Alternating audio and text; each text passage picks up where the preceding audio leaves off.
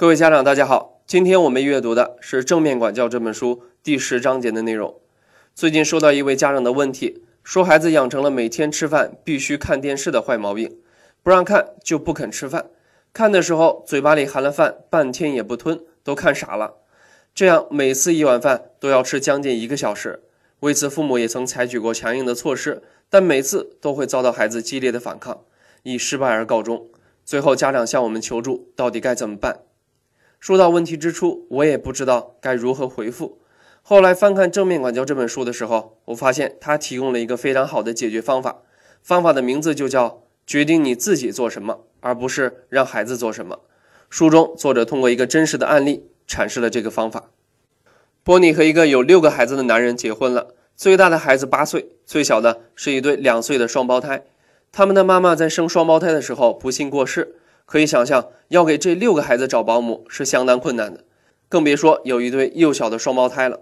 在新妈妈波尼出现之前，这些孩子没有受过稳定的管教，这在吃饭的问题上表现得尤为明显。孩子们边吃饭边打架斗嘴，互相往对方身上扔食物。这种情形对波尼来说实在是一种严峻的考验。波尼以前教过正面管教的原理，还没有机会进行实践，现在机会来了。他做的第一件事情就是开了一次家庭会议。他没有讨论孩子们吃饭的问题，而只是问了他们饭菜上桌之后需要多长时间能吃完饭。孩子们经过反复的商量，认为十五分钟就足够了。这个时候，他们已经忘记考虑打架、斗嘴、扔食物需要花费多长时间了。他们都心甘情愿地同意了一项家庭规则：晚上六点开饭，六点一刻收摊儿。第二天晚上，波尼和丈夫没有管孩子们的打闹。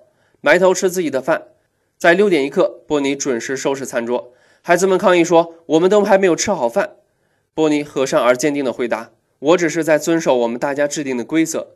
我相信你们能挺到明天早上的。”第二天晚上是前一天的翻版，因为孩子们要试探一下，看看这位新妈妈是否来真的。到第四天晚上，他们知道她确实是来真的了，个个都忙着吃饭。谁也没有时间打架斗嘴，互相扔食物了。从这个真实的案例，我们能看到，决定你自己做什么，而不是让孩子做什么，这个方法确实有效。但要保证这个方法的成功，下面几点是必须要做到的。第一点，让孩子提前知道你要做什么，如果可能，先征得孩子的同意。第二点，采取和善而坚定的行动，而不是光说。当孩子试探你的时候，话越少越好，用行动表明你的决心。第三点，在方法奏效之前，肯定会有很多的矛盾和冲突，对此你要有足够的心理准备。为了更好理解这个方法，我们可以再举两个例子，比如，不要去要求孩子把自己的脏衣服放进洗衣篮里，你只要决定你只洗放在洗衣篮里的衣服就可以了。不要唠叨孩子去打扫厨房，你只要决定厨房不干净，你就不做饭，这样就足够了。讲到这儿，开篇那位家长的提问。估计你心里已经有一个清晰的答案了吧？最后来说一说我的收获吧。在教育孩子的过程中，经常会遇到孩子不听话、不合作的情况。这个时候，很多父母都会采用惩罚、控制的方式来要求孩子，结果只能招致更激烈的反抗。但今天的方法给了我们另外一个思路，就是父母决定自己做什么，而孩子要么选择合作，要么选择自己承担后果。